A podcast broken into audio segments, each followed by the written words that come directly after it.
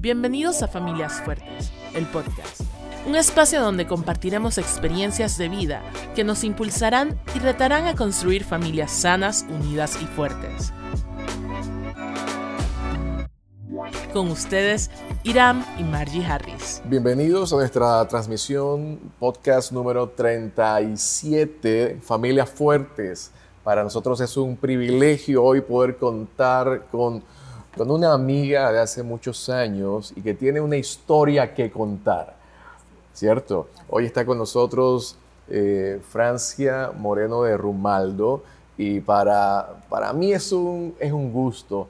Eh, Francia, tenerte con nosotros. Esta, esta serie hemos estado hablando sobre conflictos en relaciones interpersonales y hemos hablado de cómo a veces las relaciones interpersonales se atoran porque surgen elementos de contradicción.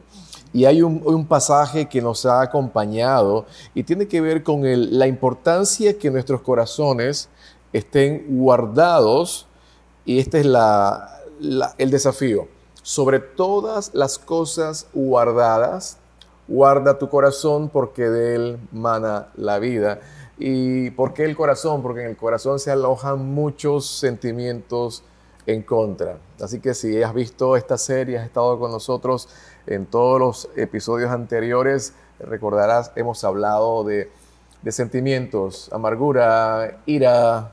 Y hoy vamos a hablar un poco acerca de tu historia. Yo voy a hablar un poquito, voy a hacer algunas preguntas y qué interesante es que podamos hoy, hoy con tu testimonio desafiar a alguna persona que pudiera haber experimentado una temporada difícil en su vida y frente a la ofensa, frente al dolor infringido, frente al alcance de todo lo que conllevó en cuanto a tu vida, la ofensa eh, recibida, eh, cómo llegaste al, al feliz final, no ha acabado todavía, pero el, el, feliz término de ver cómo Dios te ayudó en medio de tiempos difíciles. Así que, Francia, gracias por estar con nosotros, que, que el Señor te bendiga. Dice esta expresión, recordarás, todos tenemos una historia que contar. Así es.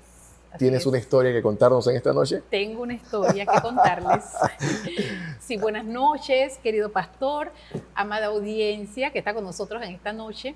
Estoy muy, muy contenta de poder compartir con ustedes esta experiencia de vida y sobre todo lo que más me alegra es poder hacerlo desde la perspectiva de un corazón restaurado, uh -huh. desde la perspectiva de un corazón lleno de la paz de Dios. Eh, no sé, ¿querías hacerme alguna pregunta? Sí, o? por ejemplo, eh, mira, este, este, este mes hemos sido desafiados a entender las complejidades de las relaciones interpersonales.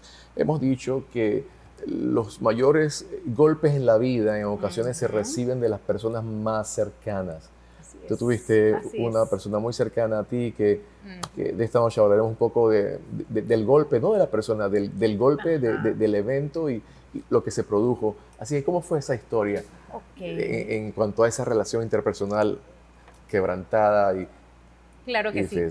sí. Cuando, cuando las mujeres en general iniciamos una relación que termina en matrimonio, vamos con tremendas expectativas, una nueva etapa de la vida, vamos llenas de ilusiones, vamos con ese sueño de, de cuentos de hadas que dice, y tuvieron un final feliz, ¿verdad? Uh -huh. Pero no todo el tiempo es así.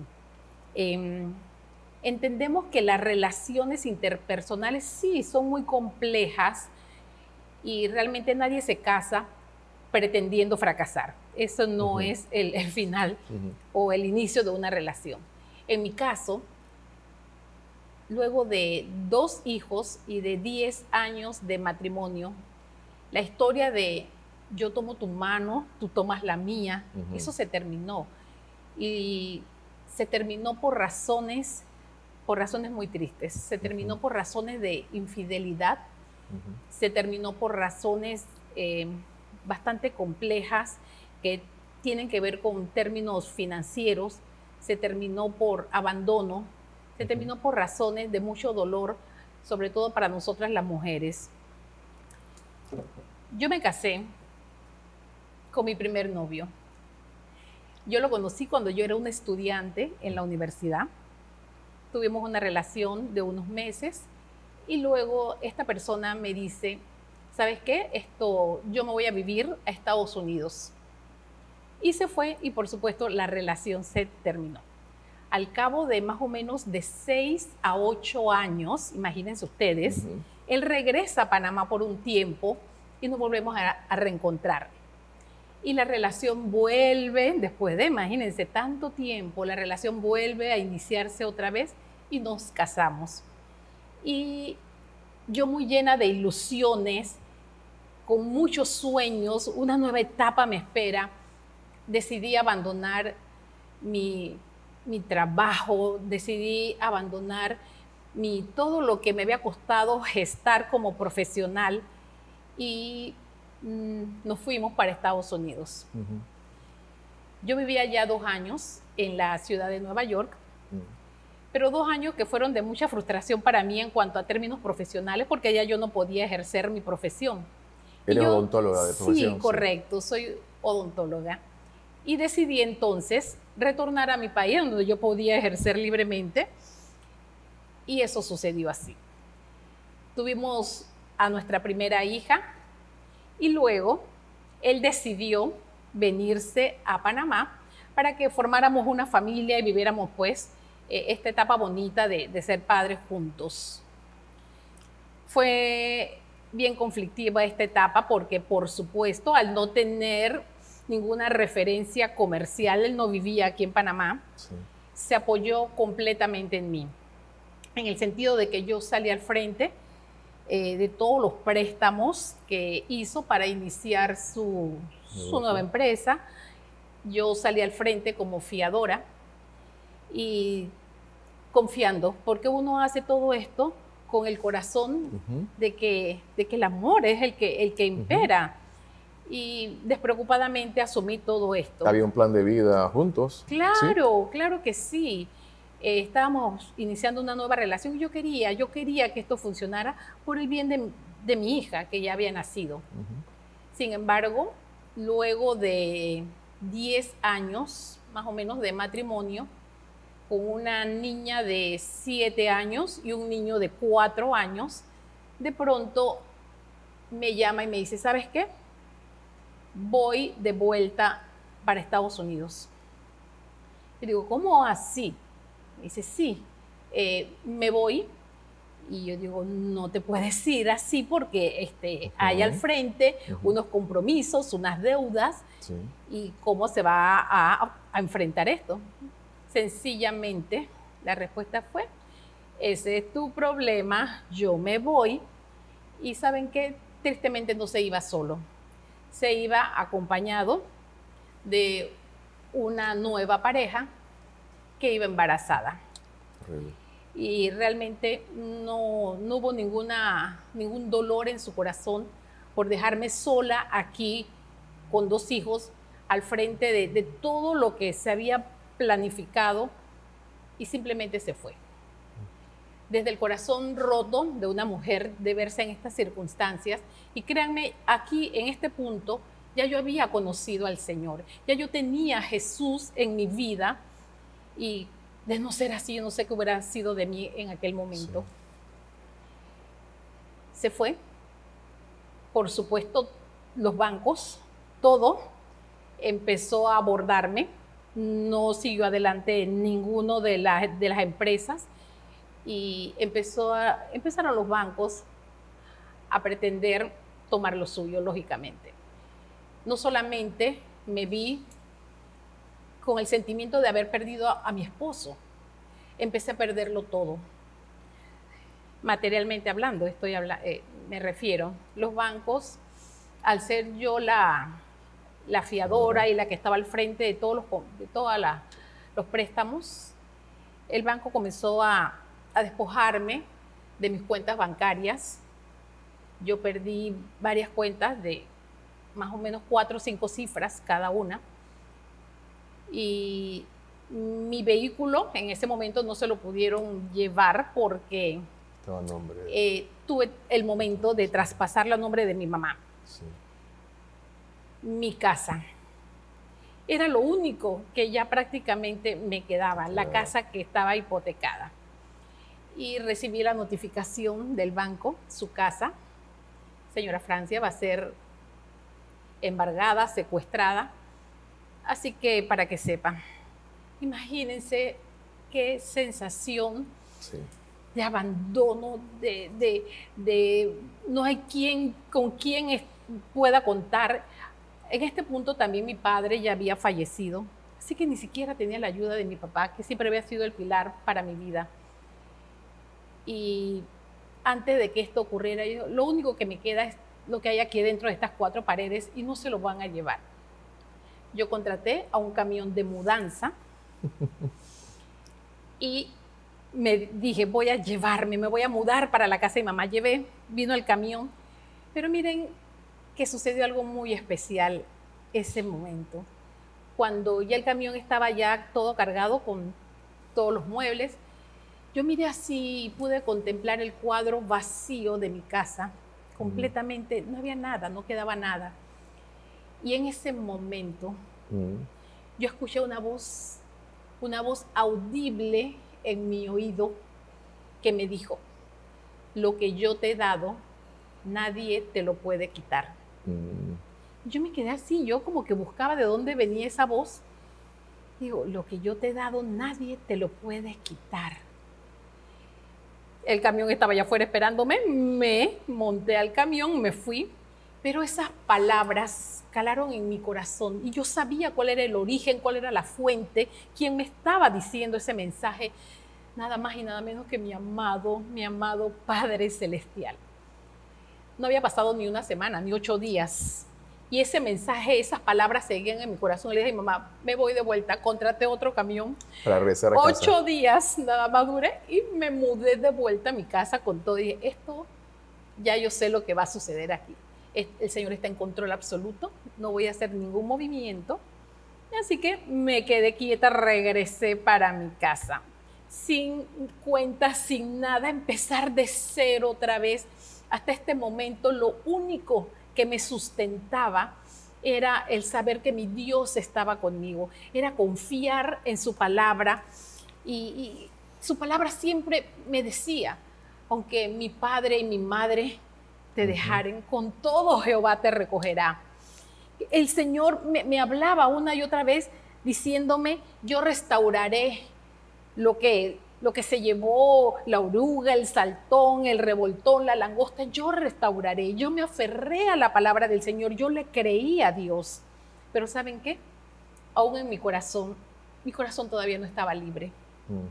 Todavía seguía oprimido por el dolor de saber que yo estaba aquí al frente sin nada y la otra persona estaba muy feliz allá, supuestamente haciendo su vida. Y eh, al ver toda esta situación, yo le, le mando un mensaje que vamos a hacer. Tienes que hacerte responsable de todo lo que quedó aquí. Mira, ya todo lo he perdido. Y la respuesta sencilla fue, ese es tu problema, esos son tus hijos, encárgate tú. Lo único que yo quiero es que tú me firmes el divorcio. No puedo explicar la sensación de amargura, de, enojo, y mi corazón quedó prisionero, quedó como en una jaula, en una gran prisión de, la amargura, de, impotencia, de, fuerte, eh, hasta odio sentía. Humanamente tengo que decirlo, esa era mi sensación en ese momento. Mi corazón estaba totalmente encarcelado en esa jaula. Francia, ¿qué tiempo duró todo este, este, ese estado desde que inicia la acción de ofensa, de engaño, de, mentira, luego las consecuencias? ¿Cuánto tiempo pasó?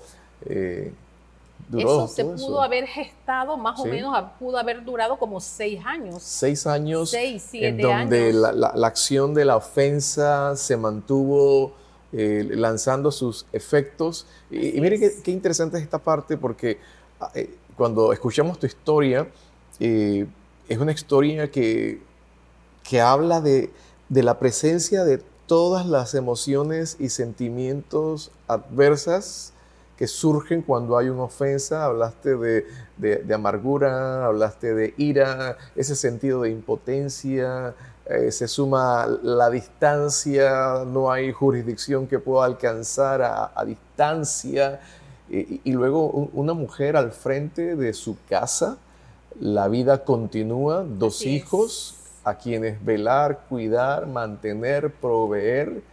Así es. seis años. Seis años y el dolor en mi corazón ante la pregunta de mis niños y, mi papá, donde todos mis compañeros tienen papá y mi papá, y ejercer yo eh, la función de todo, no fue fácil para mí todos estos años. Los niños crecieron. Gracias al Señor, en ningún momento el Señor me abandonó, nunca me dejó sola, pude proveer para mi madre viuda, para mi casa, para mis hijos. Y logré, gracias al Señor, educarlos. Y usted me preguntará qué pasó con mi casa. ¿Mm? La gente se quedó pendiente. ¿Qué sucedió? Usted me preguntará, sí. Pues le comento, les comento, que después de más o menos unos 7, 8 años eh, de total silencio por parte del banco, yo contraté a un abogado cristiano porque yo no quería ningún problema de, de coima ni que se prestara enredo ni nada. Contratamos a un abogado, un creyente, que fuera allá. Y yo, bueno, decía, Dios mío, ¿qué me esperará? Volver a, a remover lo que he estado quieto todos estos años. Pero digo, ¿sabes qué? Yo no puedo seguir así con esta incertidumbre. Señor, yo tengo que, que saber que, cuál es mi estatus el estatus de esta propiedad. Tú me dijiste, a mí nunca se me olvidó lo que tú me dijiste, Padre, de que lo que yo te he dado, nadie te lo podrá quitar. El abogado fue. ¿Y cuál fue mi sorpresa, nuestra sorpresa, porque él también quedó sorprendido? Me dice, usted podrá creer, señora Francia, que el banco jamás ejecutó nada en contra suya. Es como si el banco se hubiese olvidado de su caso a tal grado de que todo este movimiento que ellos eh, intentaron hacer en contra suya, esto prescribió. Ya esto no hay forma. Y yo, mi corazón saltaba de alegría. Y yo decía, una vez más, yo compruebo tu amor, Señor, una vez más compruebo tu fidelidad. y lo que tú prometes se cumple, mi Dios. Y así se hizo a través del notario, todo fue hecho de una manera legal porque el banco jamás se olvidaron por completo de mi caso y lo cual me decía, esto es extrañísimo, esto no suele, ¿cómo ellos se van a olvidar de... Y esto prescribe. Al no haber movimiento alguno, entonces esto prescribió, la casa es suya y del banco, como siempre. Como siempre. Lo que Dios me dio, nadie me lo puede quitar. Qué hermoso es escuchar esa, esa confianza que viene a nuestras vidas eh, y nos permite en Dios atravesar las tormentas de la vida. Y, yo sé que esta, esta, esta noche hay personas que puedan estar mirándonos e inclusive en los días siguientes o algunos escuchando eh, y puede que haya personas que puedan estar pasando situaciones similares eh, o, o de hecho no tan intensas y completas en cuanto a efectos adversos como, como tu historia, pero, pero creo que debemos resaltar ese, esa palabra de esperanza de, en la medida que dependemos de Dios y nos atrevemos a depositar nuestras cargas en Dios, eh, creo que la historia, las historias pueden cambiar tal y cual cambió la tuya. Claro que sí, claro que sí es impresionante la forma y no deja de asombrarme la manera como mi Dios actúa. Actúa en un corazón que cree, actúa en un corazón que espera, un corazón que no pierde la, esperanza de que algo va a suceder.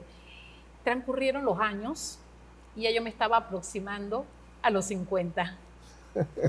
no vamos a decir tu edad actual. No, no, no, no, no, no. Solo les digo que yo tenía en ese momento 48 años y yo le digo, padre, ya los niños ya no son niños, ya crecieron, están educados. Y tú sabes, Señor, no me gustaría envejecer sola. Y yo le decía, Señor, este, es otro detalle, otro detalle, por favor, Dios, ayúdame a, restaurar mi, vida personal también. Necesito un compañero. Después de 10 años que transcurrieron después del divorcio y todo aquello, pasaron como 10, 11 años. Digo, Señor, eh, antes de los 50, perdóname que te ponga fecha, pero Señor, que no llegue yo a los 50 sin haberme casado. Así que mujeres que me están escuchando, para Dios todo es posible, no importa la edad. Y como nuestro Padre conoce los anhelos de nuestro corazón, así mismo sucedió. Eh, llegó a mi vida un, un caballero, un hombre, un hombre de Dios, que había conocido muchísimos años antes, cuando incluso yo era soltera, estudiaba en la facultad, porque el hermano de él también era odontólogo y nos relacionábamos, nos relacionábamos, íbamos a fiestas en conjunto, yo lo conocí en aquella ocasión. Y luego él llegó a mi vida porque vendía o él proveía insumos médicos dentales y llegó a ofrecérmelos y me dijo, uy, Francia, tú no eres aquella. yo, sí, ok, sí, pero hasta ahí llegó.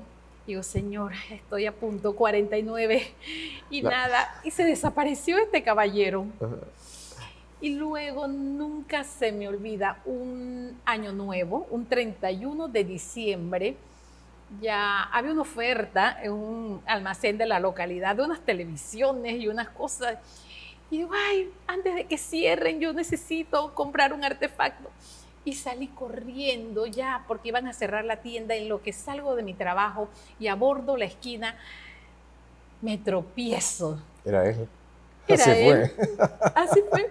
Después que se había desaparecido como un año, yo no supe de su vida. Pero él me decía, yo estaba orando, Francia. Mm. Yo no quería ser impertinente, ni molestarte, ni estar encima de ti. Yo decía, Señor, si esta es la mujer, haz que confírmamelo.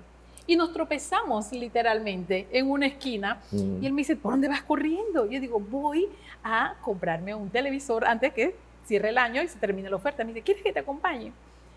Y de allí me acompañó para todo el resto de mi vida. De hecho, yo estuve en esa boda, creo que yo la oficié, ¿verdad? Pero, ¿sabes qué, qué, hermoso es? Historias de restauración. Siempre hablamos que en, en, las series que presentamos en el podcast, eh, procuramos tener un testimonio de, una experiencia que pueda resumir los principios y los temas que hemos compartido durante, durante la serie.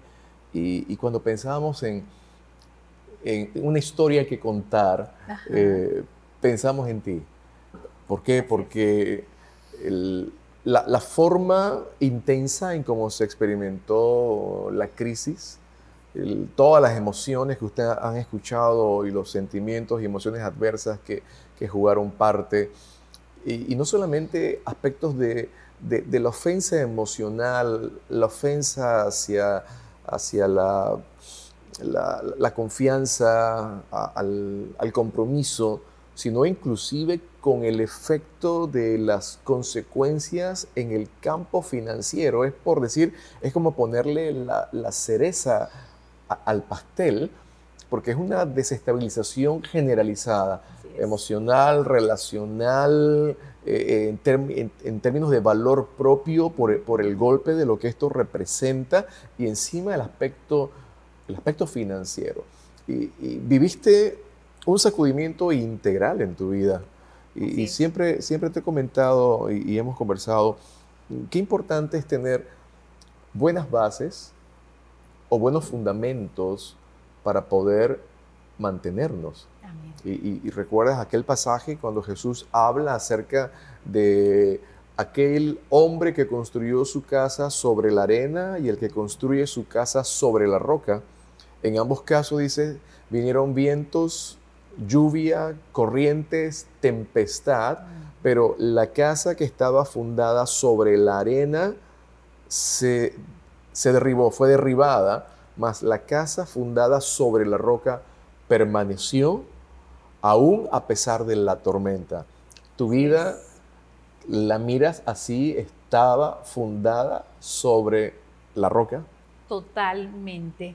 de no haber sido así, hoy no estuviera yo aquí contando esta historia. Otra hubiera sido mi historia.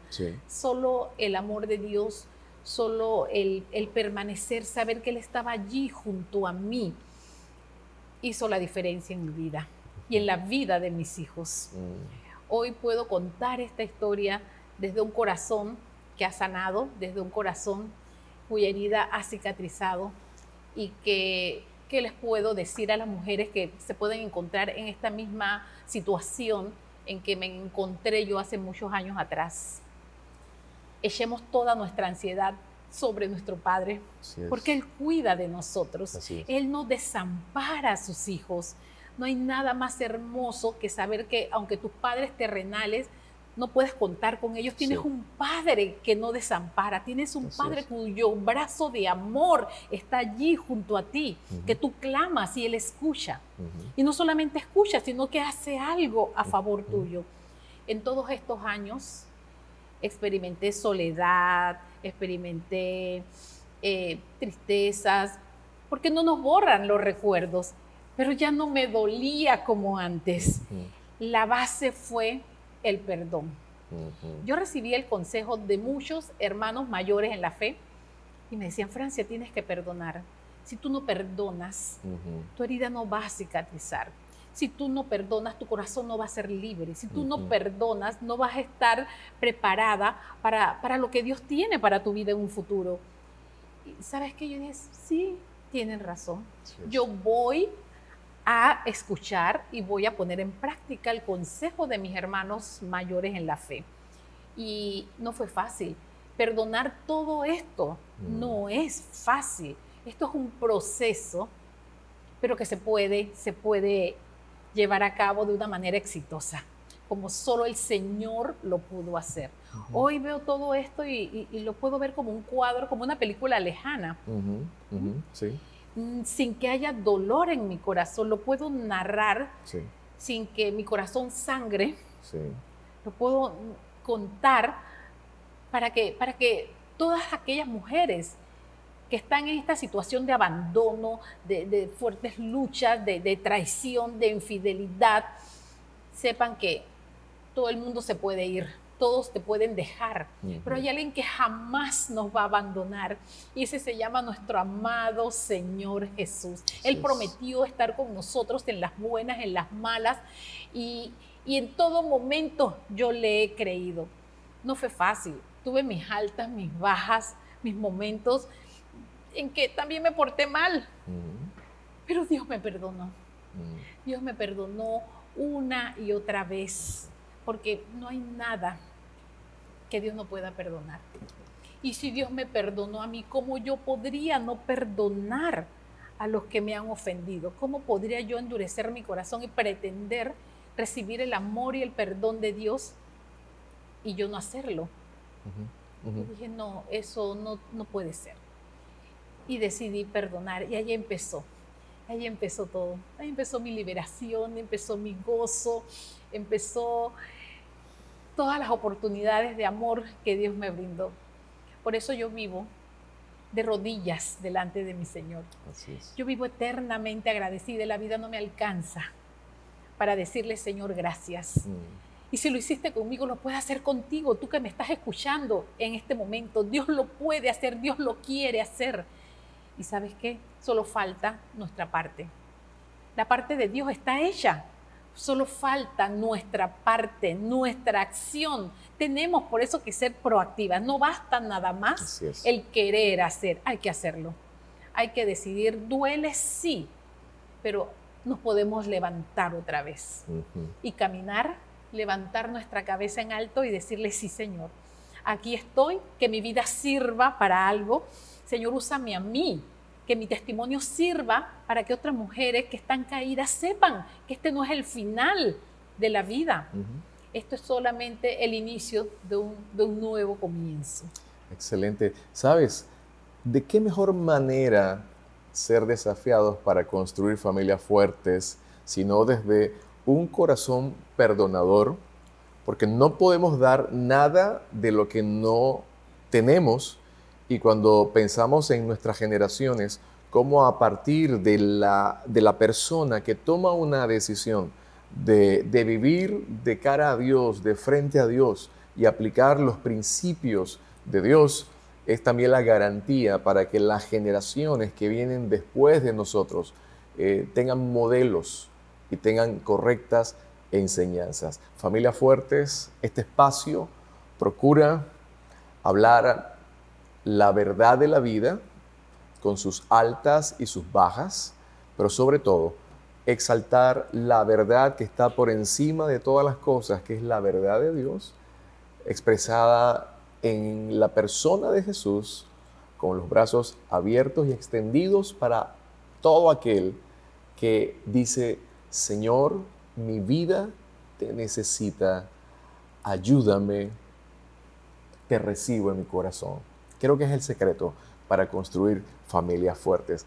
Francia, gracias por compartir tu, tu historia de vida, tu testimonio. Y yo sé que muchas personas dirán, si lo pudo hacer con ella, yo creo que también lo puede hacer conmigo. Seguro que sí. Muchas gracias. Sigamos construyendo familias fuertes. Buenas noches.